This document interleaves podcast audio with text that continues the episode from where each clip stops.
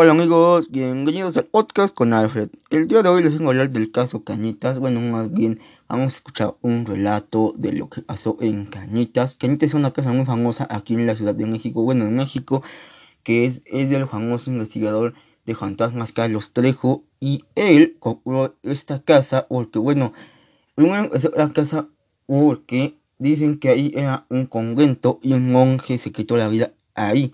Entonces este Carlos Trejo compró la casa y su familia y él vieron situaciones paranormales.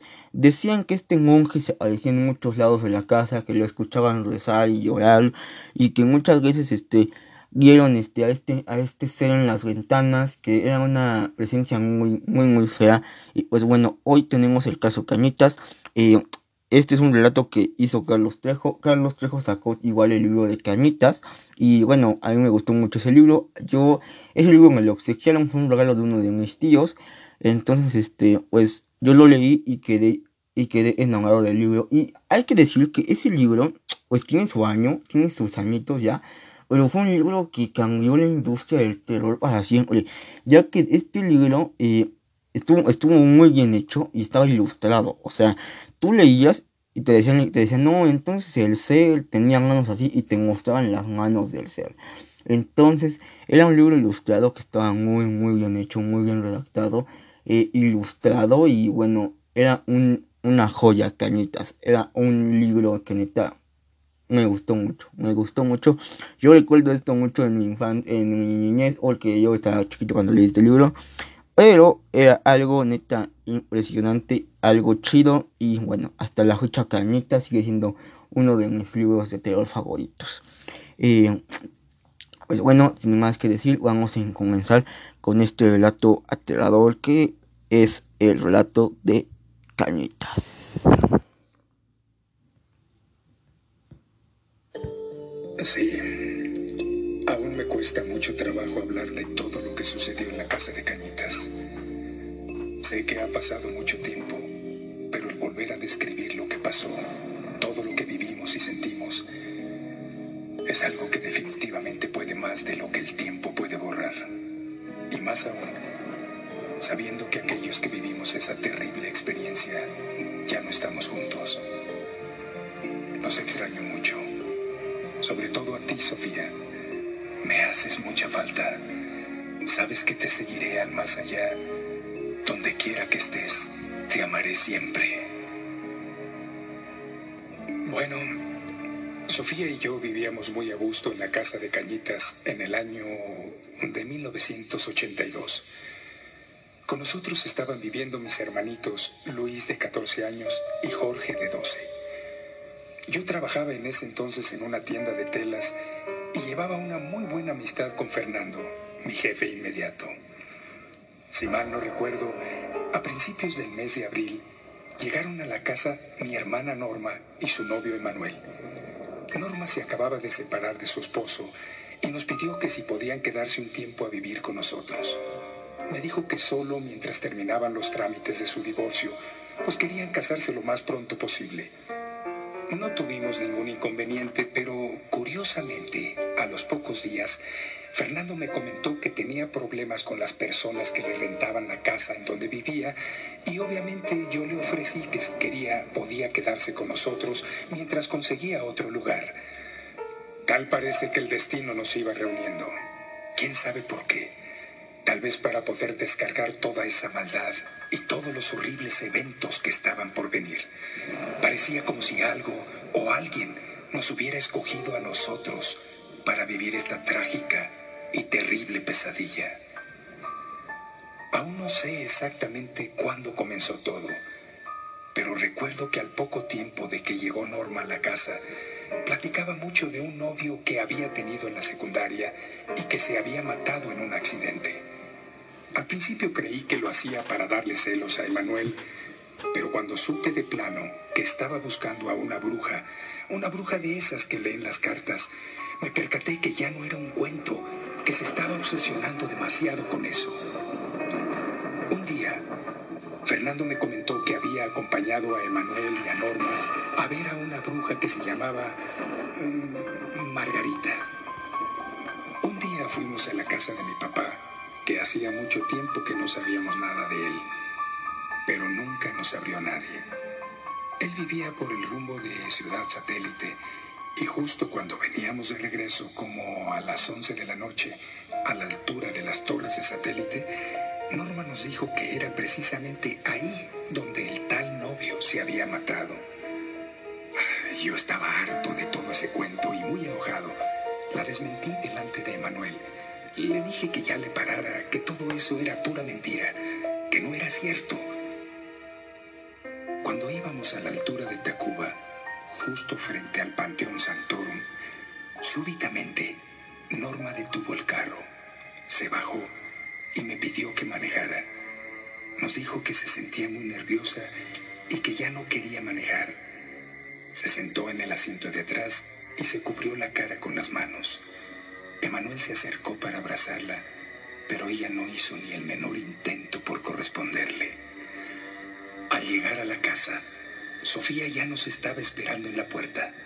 Nos preguntó que cómo nos había ido, pero inmediatamente notó lo extraña que venía Norma. Ellos se metieron y yo me quedé platicándole a Sofía lo que nos sucedió en el camino de regreso. Cuando entramos a la recámara, ya estaban todos sentados en la cama escuchando a Norma. Nos contó que mientras venía manejando, un cuerpo le venía picoteando el parabrisas del auto. Todos empezamos a reír y a hacerle burla, menos Sofía, que mientras consolaba a Norma, nos sugirió regar agua bendita por toda la casa, solo por si las dudas.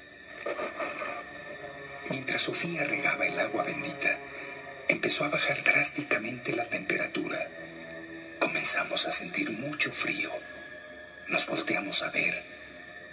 Simultáneamente, percibimos un olor muy fuerte y muy feo, como a excremento.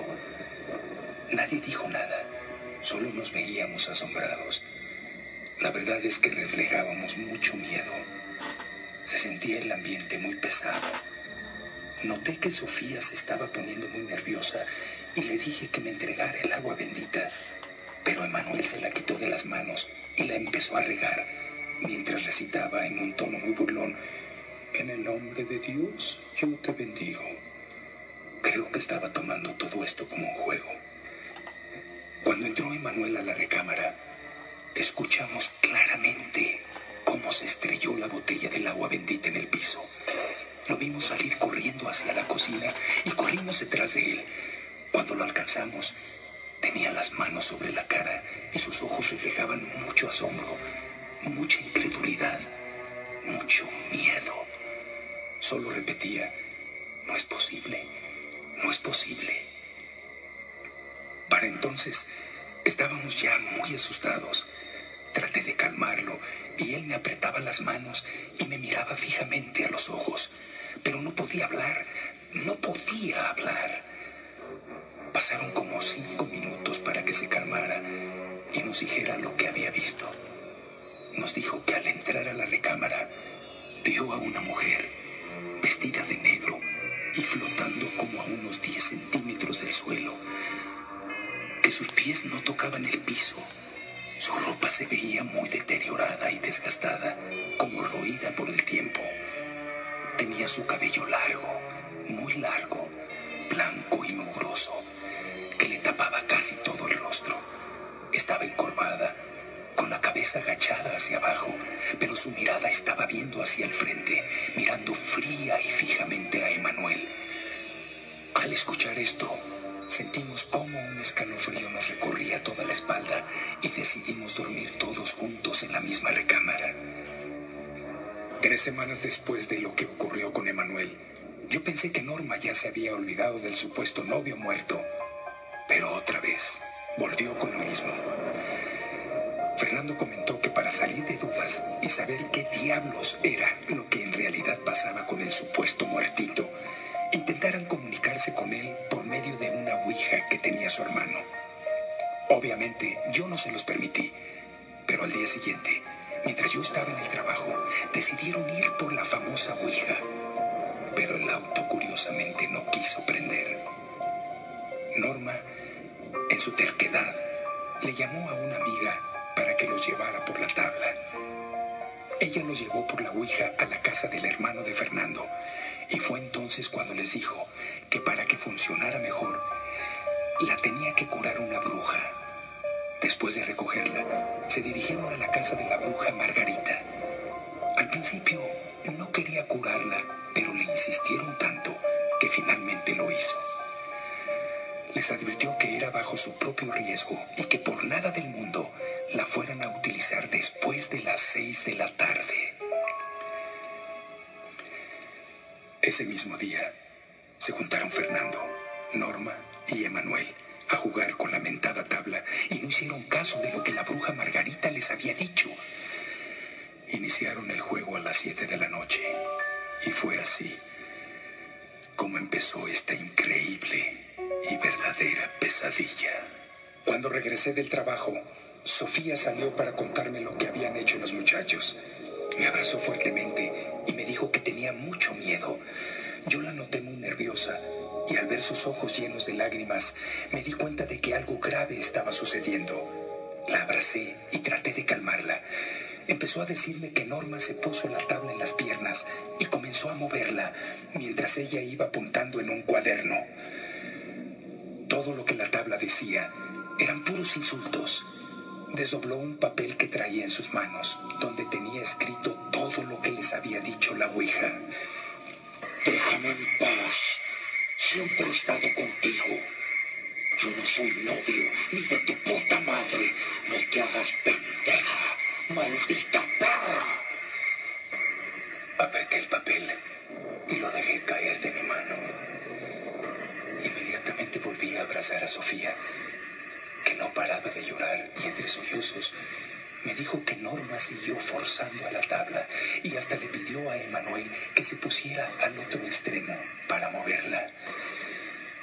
Le preguntó que quién era y la Ouija le contestó. No te va a gustar saber quién soy, perra. Siempre voy a estar contigo. Y también con el pendejo de Emanuel. En ese momento, Emanuel cerró los ojos y empezó a convulsionarse. Se cayó al piso y cuando se acercaron para ayudarlo a ver qué es lo que le pasaba, abrió repentinamente los ojos y se levantó bruscamente apretando el cuello de Norma para ahorcarla. En sus ojos se veía mucho odio y sus pupilas estaban contraídas, muy contraídas. Su rostro temblaba por la fuerza con la que estaba ahorcando a Norma. Fernando se le echó encima agarrándole las manos y Sol, la amiga que los llevó por la tabla, corrió a la cocina por agua, por agua del filtro, la bendijo y se la arrojó. Emanuel volteó inmediatamente a ver a Sol y clavándole la mirada en los ojos muy abiertos, le gritó con una voz muy ronca. No me mojes con esa mierda.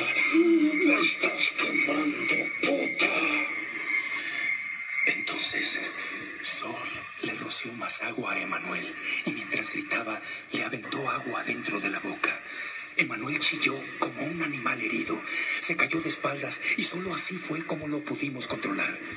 Estaba tirado de espaldas en el piso con los ojos en blanco y vomitaba algo de color amarillo verdoso. Seguramente era bilis. De repente, se quedó quieto y cerró los ojos. Fernando lo agarró del cuello de la camisa y lo cacheteó. Emanuel abrió los ojos y su mirada era la misma de siempre,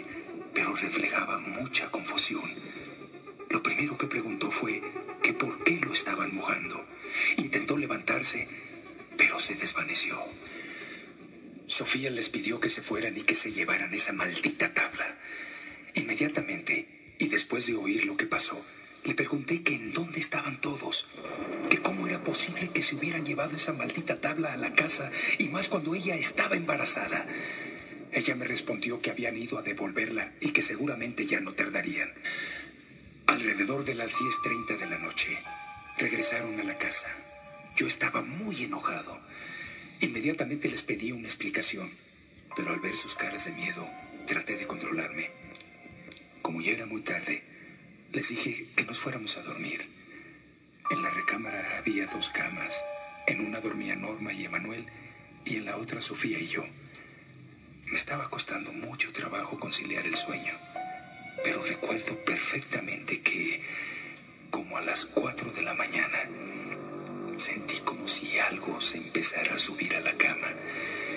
Era como si una persona se estuviera metiendo a gatas por debajo de las cobijas, de los pies hacia la cabeza. Desperté a Sofía y le pregunté que si no lo había sentido. Me dijo que me durmiera, que me estaba sugestionando con lo que había pasado con la Ouija. Empezó a llegar un olor fétido muy fuerte, como a carne podrida, y esta vez los dos lo percibimos. Nos levantamos y vimos que Norma estaba profundamente dormida, pero Emanuel se notaba que dormía muy a disgusto y balbuceaba cosas que no lográbamos entender. Salimos al patio a fumarnos un cigarrillo. Volvimos a acostarnos y todavía ni siquiera apagábamos la luz cuando sentimos que algo se arrastraba por nuestras piernas. Esta vez los dos lo sentimos y estoy seguro que estábamos perfectamente bien despiertos. Nos abrazamos y comenzamos a rezar. En ese instante recordé lo que dicen de que si le mientas la madre a un fantasma, se va. Así que empecé a insultarlo, pero en vez de que se calmaran las cosas, la cama comenzó a sacudirse muy bruscamente. Se oía perfectamente cómo las patas golpeaban con mucha fuerza en el piso y de repente se detuvo. No habían pasado ni cinco segundos cuando sentimos claramente cómo la cama comenzó a elevarse y a flotar como a unos 20 centímetros del suelo. Se balanceaba de un lado a otro muy lentamente, como si estuvieran formando círculos. Le gritamos a Norma y a Emanuel para que nos ayudaran, pero no despertaron. Emanuel seguía balbuceando cosas, pero esta vez lo hacía mucho más fuerte, como si estuviera rezando. Saltamos de la cama y salimos corriendo de la casa. Esa noche dormimos, si es que se puede decir así, en un hotel que está cerca del circuito interior. Ya de día, regresamos a la casa y encontramos a Fernando sentado en la sala con un gesto de preocupación en la cara. Nos dijo que en toda la noche había escuchado ruidos muy extraños, como si estuvieran rasguñando y empujando la puerta de su cuarto, pero no se podía despertar. Le pregunté que en dónde estaban Emanuel y Norma, y me respondió que no los había visto. Entramos a la recámara, pues pensamos que seguían durmiendo y nos extrañó mucho ver a Emanuel sentado sobre la cama, con las piernas cruzadas y con la cabeza agachada. La espalda la tenía encorvada hacia abajo y sus brazos los tenía completamente sueltos, como si fueran dos pedazos de trapo colgando. Norma estaba parada frente a él, viéndolo muy confundida. Nos dijo que estaba así desde hacía dos horas y que no se había movido para nada. Le grité que ya no estuviera payaseando, que qué diablos le pasaba. Él únicamente levantó la mirada hacia donde yo estaba. Me miró fijamente con mucho odio, como lo había descrito Sofía el día de la Ouija. Sus pupilas eran muy pequeñas y su rostro se veía tenso y tembloroso, como si estuviera resistiendo mucha presión. Sin hacer ninguna expresión, solamente moviendo sus labios, respondió con una voz muy ronca y rasposa. A mí no me pasa nada, imbécil. Se levantó y salió de la recámara. Al rato lo encontramos sentado en la banqueta de la calle sollozando y preguntándose con las manos en la cara, ¿qué me pasa, Dios mío? ¿Qué me pasa? Con el paso de los días, aparentemente las cosas se fueron normalizando. Un día en el trabajo, conocí a Evaristo, un muchacho que tocaba música cristiana en una iglesia y me comentó que su guitarrista estaba enfermo. Le dije que yo tocaba la guitarra y me invitó a tocar con ellos el próximo domingo. Quedó de pasar por nosotros a las nueve de la mañana. Llegó el domingo y Evaristo llegó por nosotros diez minutos antes. Le presenté a todos y nos subimos al carro. Preguntó que si conocíamos por dónde quedaba la dirección. Emanuel le respondió que más o menos tenía idea y se ofreció a manejar. Pasaron como 25 minutos y de repente, casi al llegar al lugar, Emanuel detuvo el carro y dijo que mejor no quería ir. Sin dar más explicación, se bajó del carro y se fue.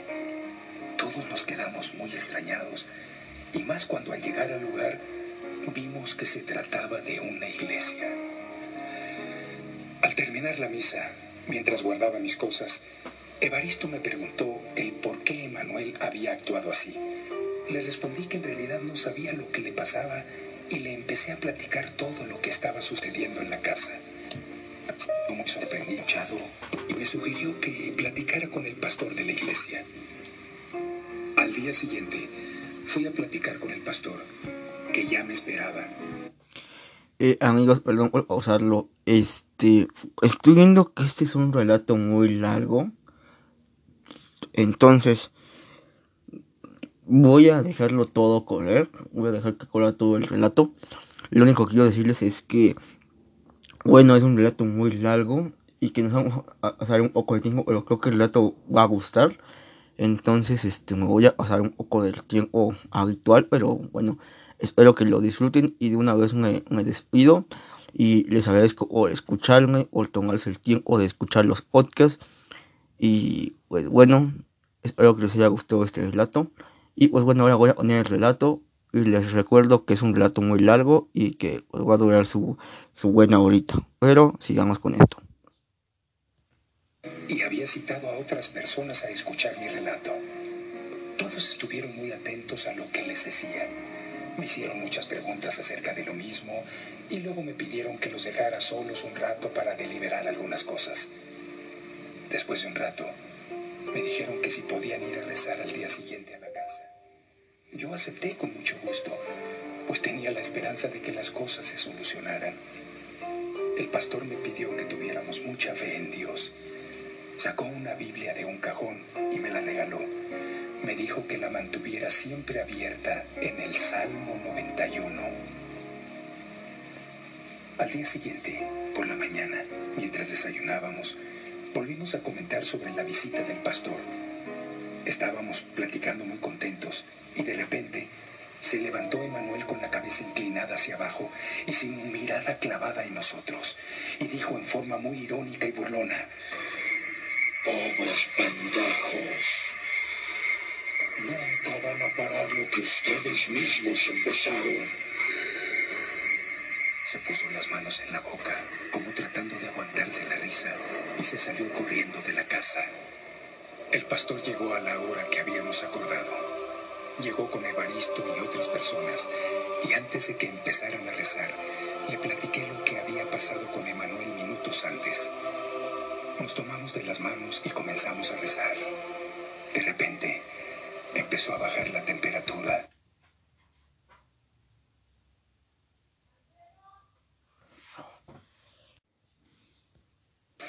Y se empezó a sentir mucho frío y otra vez llegó el olor a excremento.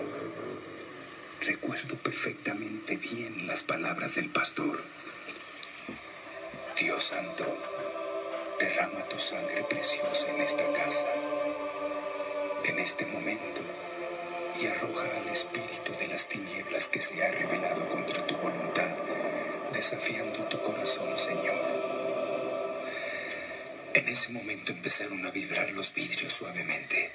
Se cerraron todas las puertas de la casa, azotándose muy fuerte y de golpe, una tras otra. Se escuchaba como si rasguñaran las puertas y algo subiera por las paredes. Sentimos como un viento frío se arrastraba por el piso, deslizándose sutilmente entre nuestras piernas hasta la altura de las rodillas. De repente, una de las ventanas de la sala tronó muy fuerte.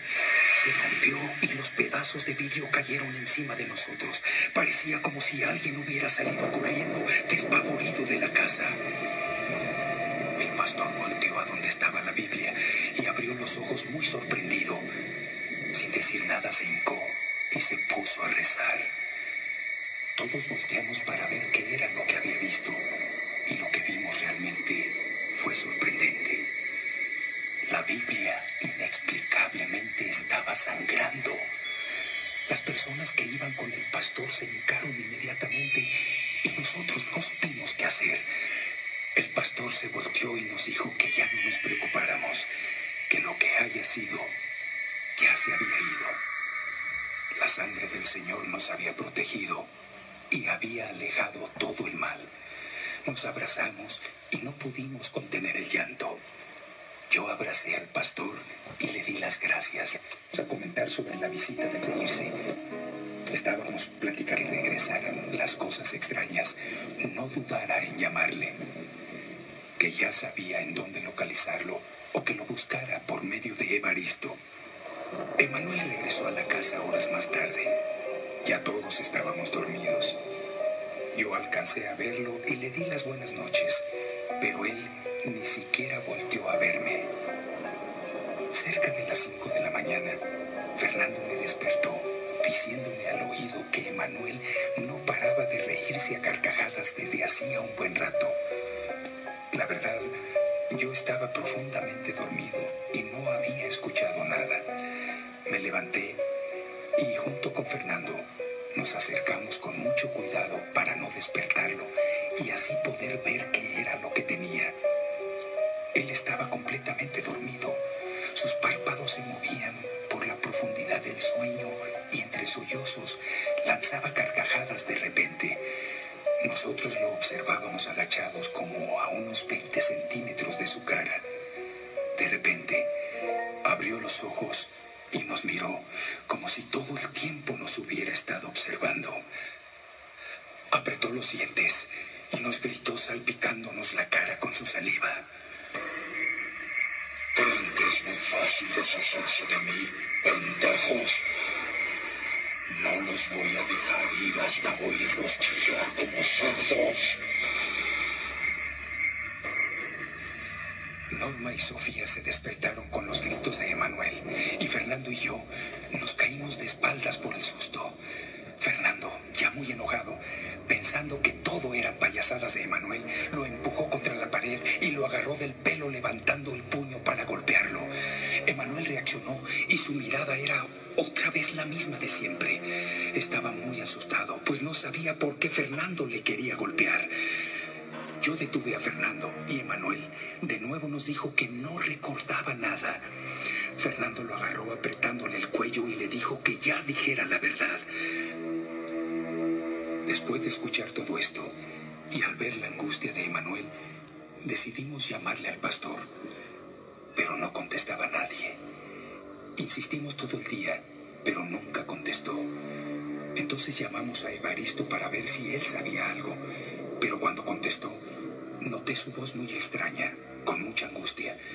Me dijo que teníamos que vernos lo más pronto posible, pues algo terrible había pasado. Nos vimos una hora más tarde en un café de Tacuba y cuando llegó lo noté muy impresionado.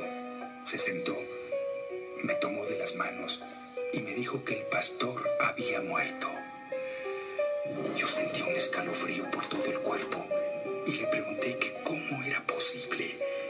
Él me respondió que la misma noche en que fueron a rezar a la casa, extrañamente, cayó del ático de la iglesia. Lo curioso es que todas las noches subía allí y además había un barandal con el cual era prácticamente imposible que hubiera sido un accidente. Definitivamente alguien o algo lo había aventado.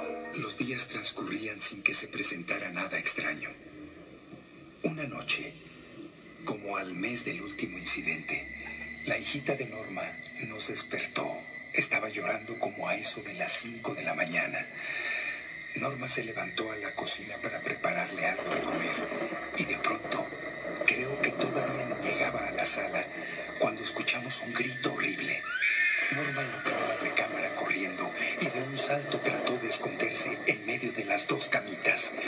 Volteamos hacia la puerta para ver qué fue lo que vio. Dios mío. Alcanzamos a distinguir la figura de una persona vestida con una larga túnica. Se abalanzaba sobre Norma, traía los brazos estirados hacia el frente y parecía como si estuviera caminando, pero se movía con mucha agilidad dando pasos muy largos. Logramos distinguirla un poco mejor con el reflejo de la luz del reloj digital que estaba sobre el buró. Se acercó a Norma y se paró frente a ella. Abrió sus manos para agarrarla y claramente vi sus dedos alargados y huesudos, con uñas largas y sucias.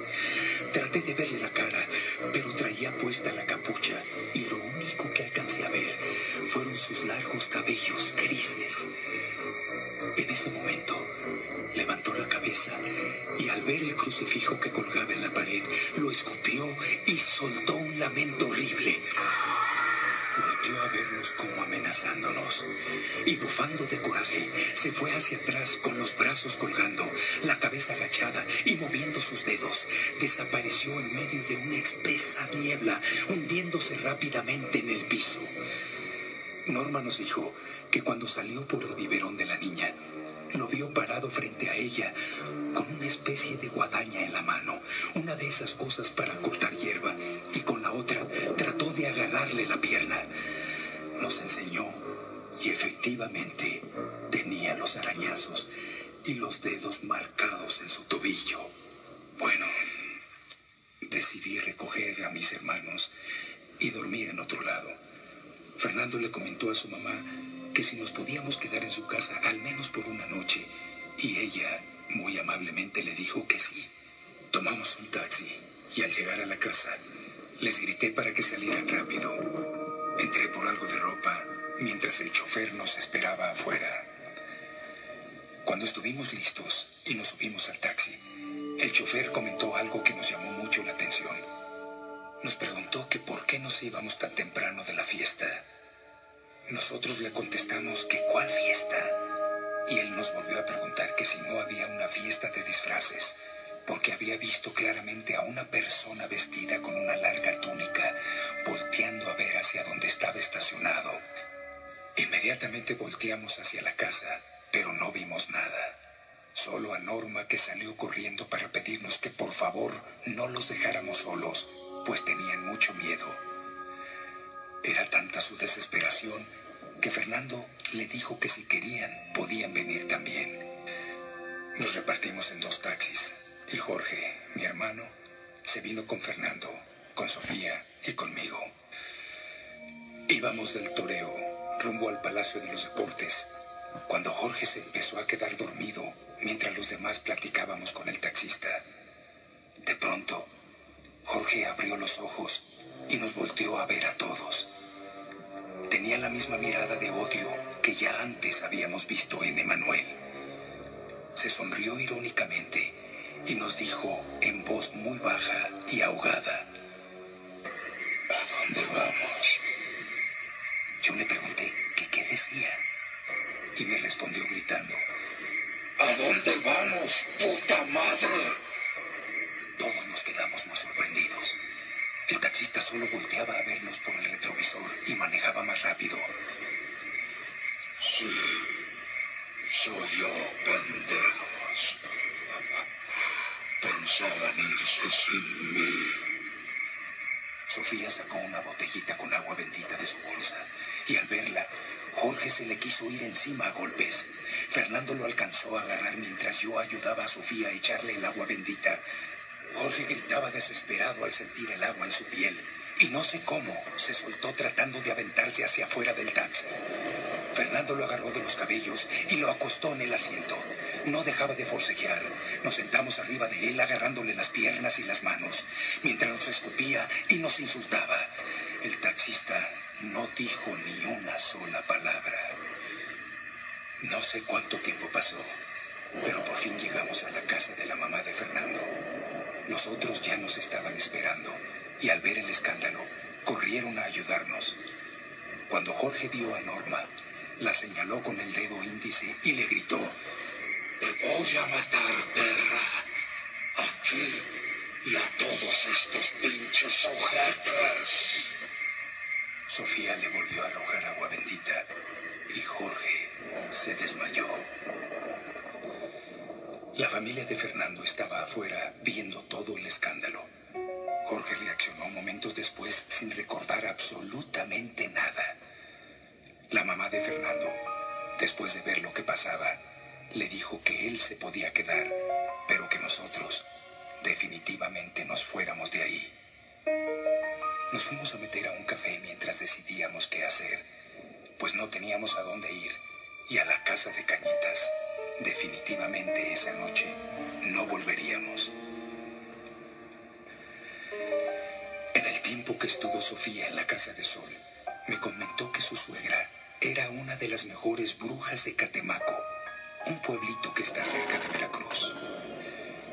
Después de platicarle lo que había pasado, nos comentó que su suegra le había dicho que efectivamente había un espíritu que por medio de la Ouija, por la hora en que se jugó y sobre todo por el lugar en que se utilizó, fue invocado y por la forma como estaba actuando, se trataba de un espíritu sumamente agresivo o definitivamente de un demonio.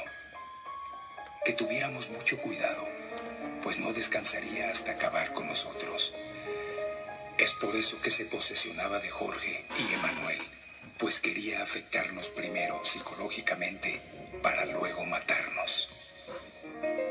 Para acabar con él, según le dijo a Sol, teníamos que prender un anafre con carbón, alumbre y chile. Deberíamos hacer un fetiche con pedazos de ropa de cada uno de nosotros y quemarlo. Tendríamos que pasarlo por toda la casa como si estuviéramos fumigando, mientras alguno de nosotros caminaba detrás leyendo el Salmo 91. Todo esto tenía que hacerse antes de las 6 de la tarde. A las 5.30 de la tarde nos dirigimos a la casa de Cañitas para hacerla limpia.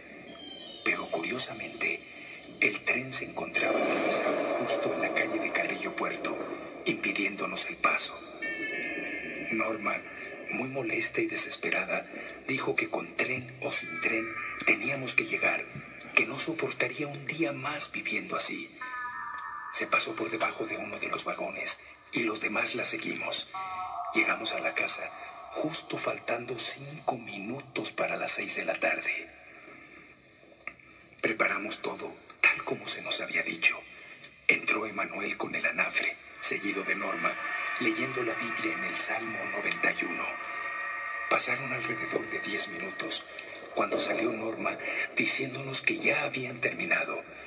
Le preguntamos que dónde estaba Emanuel, pues se supone que debían estar juntos, pero no contestó nada.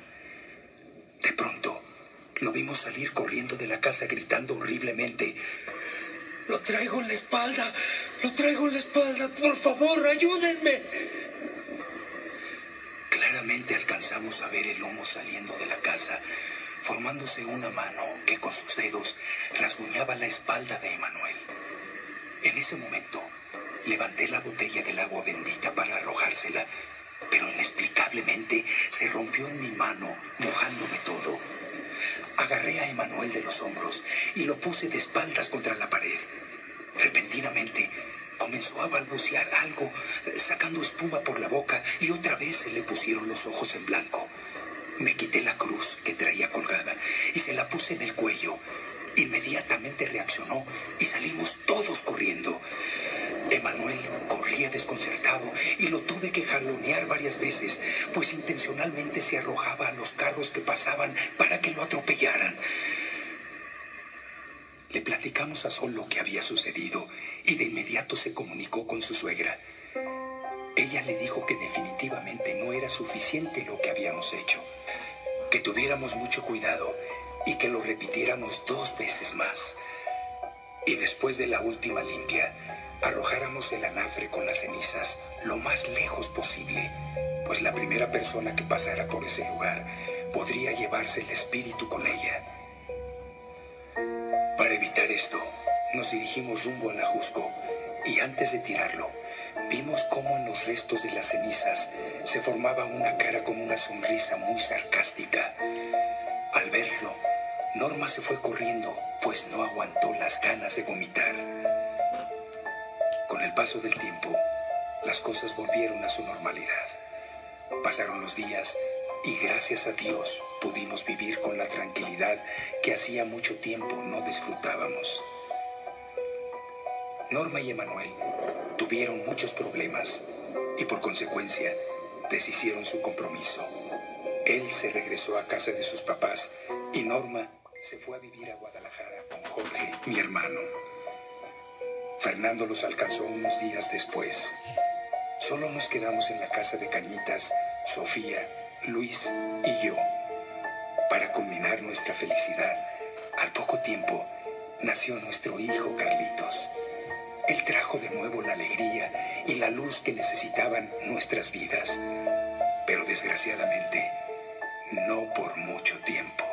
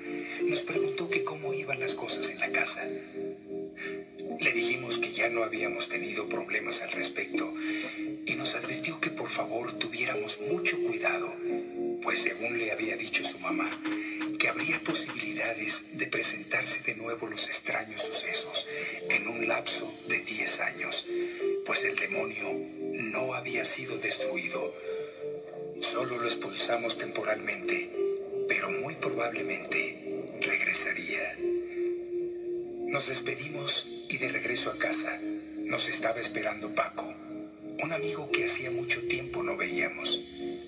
Platicamos durante un largo rato y nos comentó que tenía una amiga que se llamaba Marta, que le estaban sucediendo cosas muy raras.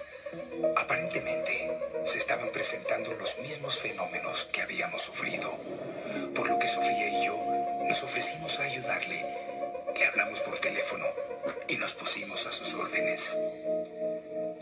Al día siguiente me llamó muy alarmada, ya que los fenómenos estaban afectando no nada más a ella, sino también a sus hijos.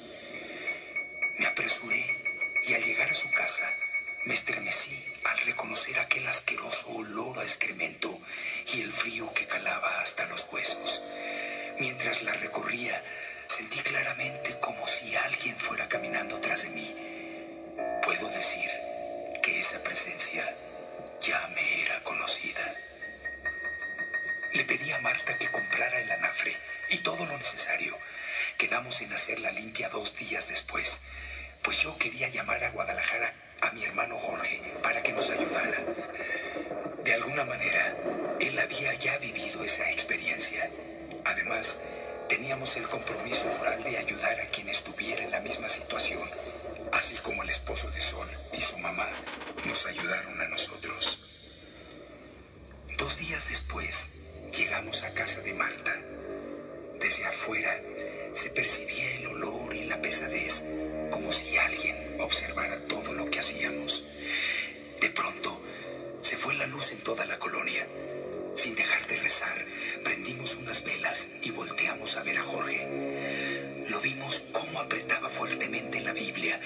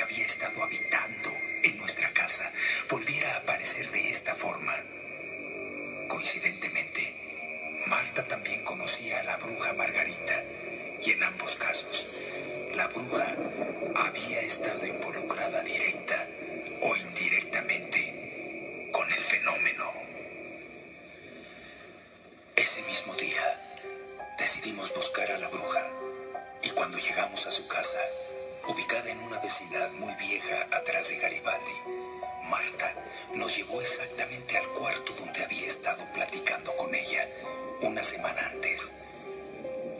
Tocamos la puerta durante largo rato, pero nadie nos abrió. Dedujimos que no se encontraba, pero cuando nos disponíamos a irnos, se acercó una vecina y nos preguntó que a quién buscábamos. Le respondimos que a la señora Margarita. Al escuchar esto, se nos quedó viendo muy extrañada. Nos dijo que la persona que vivía ahí efectivamente se llamaba Margarita y que practicaba la brujería. Pero esa señora hacía más de 30 años que había muerto. Sin poder reaccionar, nos quedamos helados de la impresión. ¿Cómo era posible que una semana antes Marta había platicado con ella y la descripción que nos estaba dando la vecina coincidía perfectamente con la persona que habían conocido Jorge y Norma? Durante el regreso a casa, nadie habló una sola palabra. Esa noche caímos rendidos y más por tantas impresiones que habíamos recibido durante el día. Pasamos una noche muy inquieta, llena de extraños presentimientos y confusiones. Pasó el tiempo y nunca más volvimos a saber nada de Marta ni de su familia. Las cosas iban de maravilla, éramos muy felices y la tranquilidad en la que vivíamos era increíble. Económicamente nos estaba yendo muy bien. Siempre estábamos rodeados de amigos y sobre todo nuestro matrimonio marchaba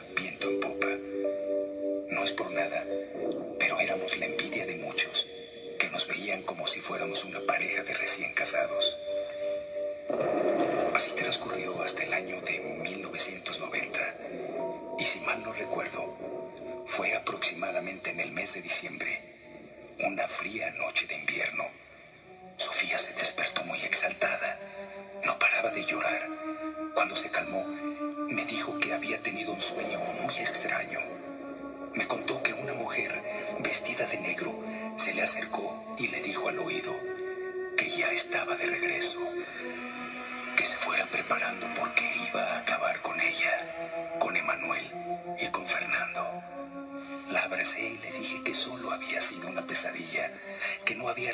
para alarmarse.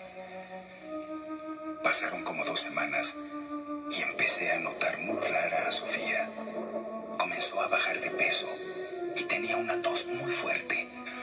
Por los síntomas, pensamos que se trataba solo de un simple resfriado. De cualquier manera, la llevé a un laboratorio para que le realizaran unos análisis. Una tarde, sonó el teléfono. Contesté y era Norma. Después de saludarme, me dijo que el motivo de su llamada era para informarme que hacía dos días habían asesinado a Fernando, que estando en medio de una riña le habían dado dos tiros en la cabeza. Sentí como un escalofrío me recorrió toda la espalda. No supe qué contestarle y colgué. Cuando se acercó Sofía, me preguntó, murió Fernando, ¿verdad? Yo asentí con la cabeza y la abracé. Comenzó a llorar y me dijo que tenía mucho miedo, que la cosa esa había regresado y que estaba empezando a cumplir lo que había prometido.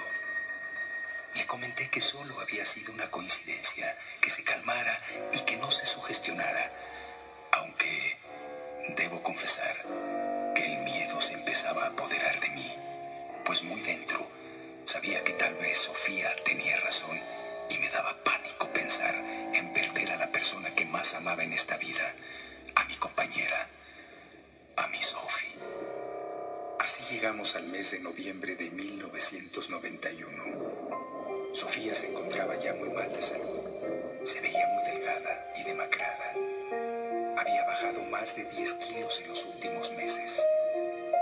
En nuestra desesperación visitamos a curanderos y hierberos, pero nadie sabía exactamente qué era lo que tenía.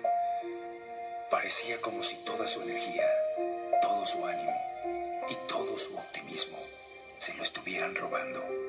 Nuestras vidas se habían convertido en una angustiosa rutina. Un día, recién habían pasado las fiestas de Halloween, fue a visitarnos Jorgito, un amigo de la prepa que tocaba la guitarra y que hacía mucho no veíamos. Llegó con su novia, pero notamos que venían algo enojados. Al cabo de un rato, Jorgito se levantó para subir al baño. No habían pasado ni dos minutos cuando oímos golpes muy fuertes en las paredes y de pronto escuchamos cómo se hizo pedazos uno de los vidrios. Corrí a ver qué era lo que pasaba y encontré a Jorge tirado en el baño, con la cara cubierta de sangre. Estaba muy asustado y atontado por el. Cuando Sofía lo estaba curando, nos platicó que mientras orinaba, vio una sombra moverse a través del espejo. De pronto, escuchó cómo se ponía el seguro de la puerta y al intentar abrirla, sintió como si alguien lo jalara hacia atrás, tirándole con fuerza del cabello. Lo zarandeó y lo estrelló varias veces contra la pared hasta que lo aventó hacia la ventana, rompiendo el vidrio con la cabeza. Quedó tirado en el piso, atontado por el golpe y sintiendo cómo le escurría la sangre sobre la cara. En ese momento, escuchó cerca del oído una voz tenebrosa diciéndole, sin entender lo que había pasado, la respiración se convirtió en un grito espeluznante. Nos quedamos paralizados al escuchar esto y sin decir más, se fueron. Nunca más regresaron. Sofía me tomó de las manos y recordó lo que había dicho el esposo de Sol. Todo indicaba que efectivamente el demonio había regresado a tomar represalias por haberlo retado. Se puso muy mal y no podía calmarla con nada. Me dijo que en su sueño el demonio le advirtió que la iba a matar. ¿Qué podía yo decirle cuando lo que nos estaba sucediendo era tan claro? Tratando de tranquilizarnos, y pidiéndole a Dios que todo fueran absurdas coincidencias, llamé a la casa de Emanuel. ¿Cuál sería mi sorpresa cuando su tía me informó que hacía tres semanas se había matado toda la familia en un accidente en la carretera a Saltillo y que Emanuel venía manejando? No supe qué hacer y sin decirle nada a Sofía, solo la abracé. Esa misma semana, nos dieron el resultado de los análisis de Sofía. Leucemia. Estaba ya confirmado. Sofía tenía cáncer en la sangre. Después de esa noticia, mi mundo se vino abajo. Con todo lo que estaba sucediendo, no había ninguna duda. El demonio había regresado. Pasó el tiempo y una noche, mientras todos dormían, me dispuse a ver la televisión. Encontré un programa que conducía Nino Canún y que trataba de encuentros con fantasmas y fenómenos paranormales. Tenía como invitados a varios expertos en la materia y yo, tratando de encontrar a alguien que me ayudara y con la impotencia de ver cómo se iba consumiendo mi esposa, en mi desesperación me dirigí de inmediato a los estudios de televisión para tratar de obtener alguna solución a mi problema.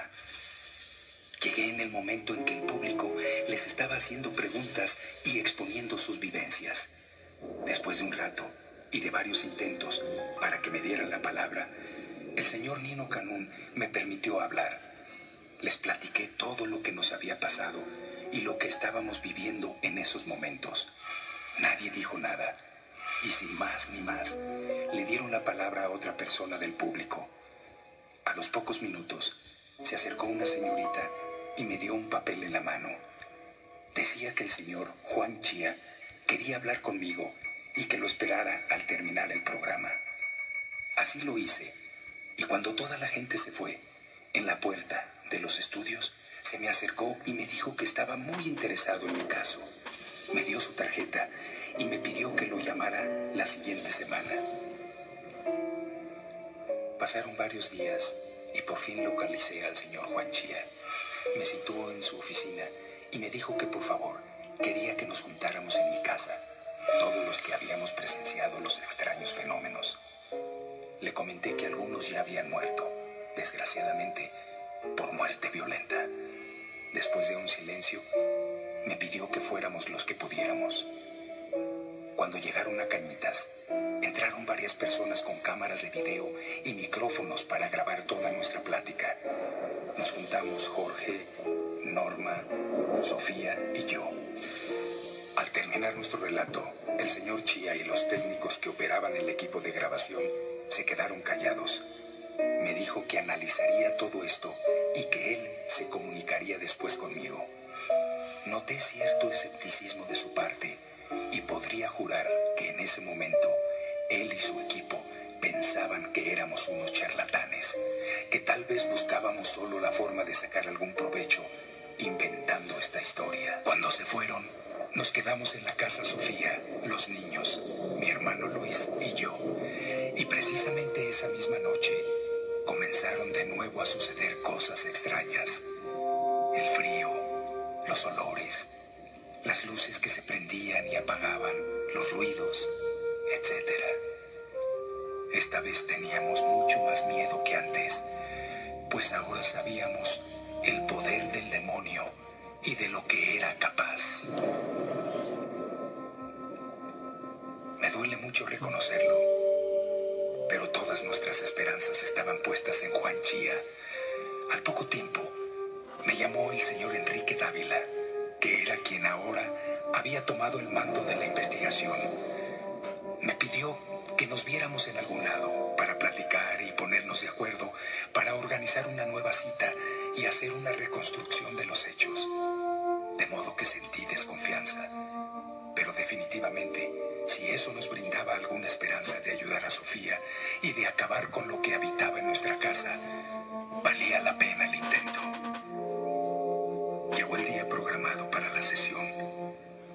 La sala, que es en donde se iba a llevar a cabo la grabación, estaba llena de gente que instalaba una gran cantidad de equipo electrónico, eh, luces infrarrojas, cámaras, micrófonos y sensores de movimiento para detectar cualquier manifestación que se presentara. Comenzamos alrededor de las 11 de la noche. El ambiente era tenso y todos estábamos atentos a cualquier movimiento de la Ouija. Se escuchaba el cantar de los grillos y el sonido del viento moviendo los árboles en la calle. Yo creo que si se hubiera caído un alfiler en ese momento, se hubiera escuchado. El tiempo pasaba y no había ninguna señal. Cerca de las 3 de la mañana, todos nos encontrábamos muy agotados y sorpresivamente, Sol pegó un grito muy fuerte y aventó la tabla. Todos salimos corriendo por el susto que nos metió, pero en realidad no habíamos visto nada. Volvimos a entrar a la casa. Sol estaba muy alterada y con los ojos llenos de lágrimas. Nos dijo que vio cómo una silueta se desplazaba por toda la casa y se le acercó y le dijo susurrándole al oído, Aquí estoy, perra. La verdad nadie le creyó, porque ¿cómo era posible que algo se hubiera desplazado por toda la casa sin que nadie lo hubiéramos visto? El señor Dávila se retiró con toda su gente y me dijo que por favor fuera a verlo al día siguiente. Nos vimos en su oficina y me dijo que al revisar el video de lo que se había grabado en la casa, aparecía claramente una silueta desplazándose por toda la sala hasta llegar al lado del sol. Con esto se comprobaba que efectivamente lo que Sol había dicho era cierto. Me pidió autorización para investigar más a fondo los fenómenos que se habían manifestado en la casa de Cañitas. Dándole gracias a Dios y poniendo de nuevo todas mis esperanzas en el señor Dávila y en el señor Chía, firmé unos papeles en los cuales les autorizaba todo el poder para que procediera la investigación. Le pedí que me dejara ver el video, pero me dijo que nos lo enseñaría la próxima vez que nos viéramos, pues no tenía videocasetera en la oficina. Me despedí y me fui. Cuando llegué a casa, le platiqué a Sofía lo sucedido. Ella Aunque no me lo dijo, había perdido toda esperanza. Llegó el día y esta vez llegaron juntos el señor Chía y el señor Enrique Dávila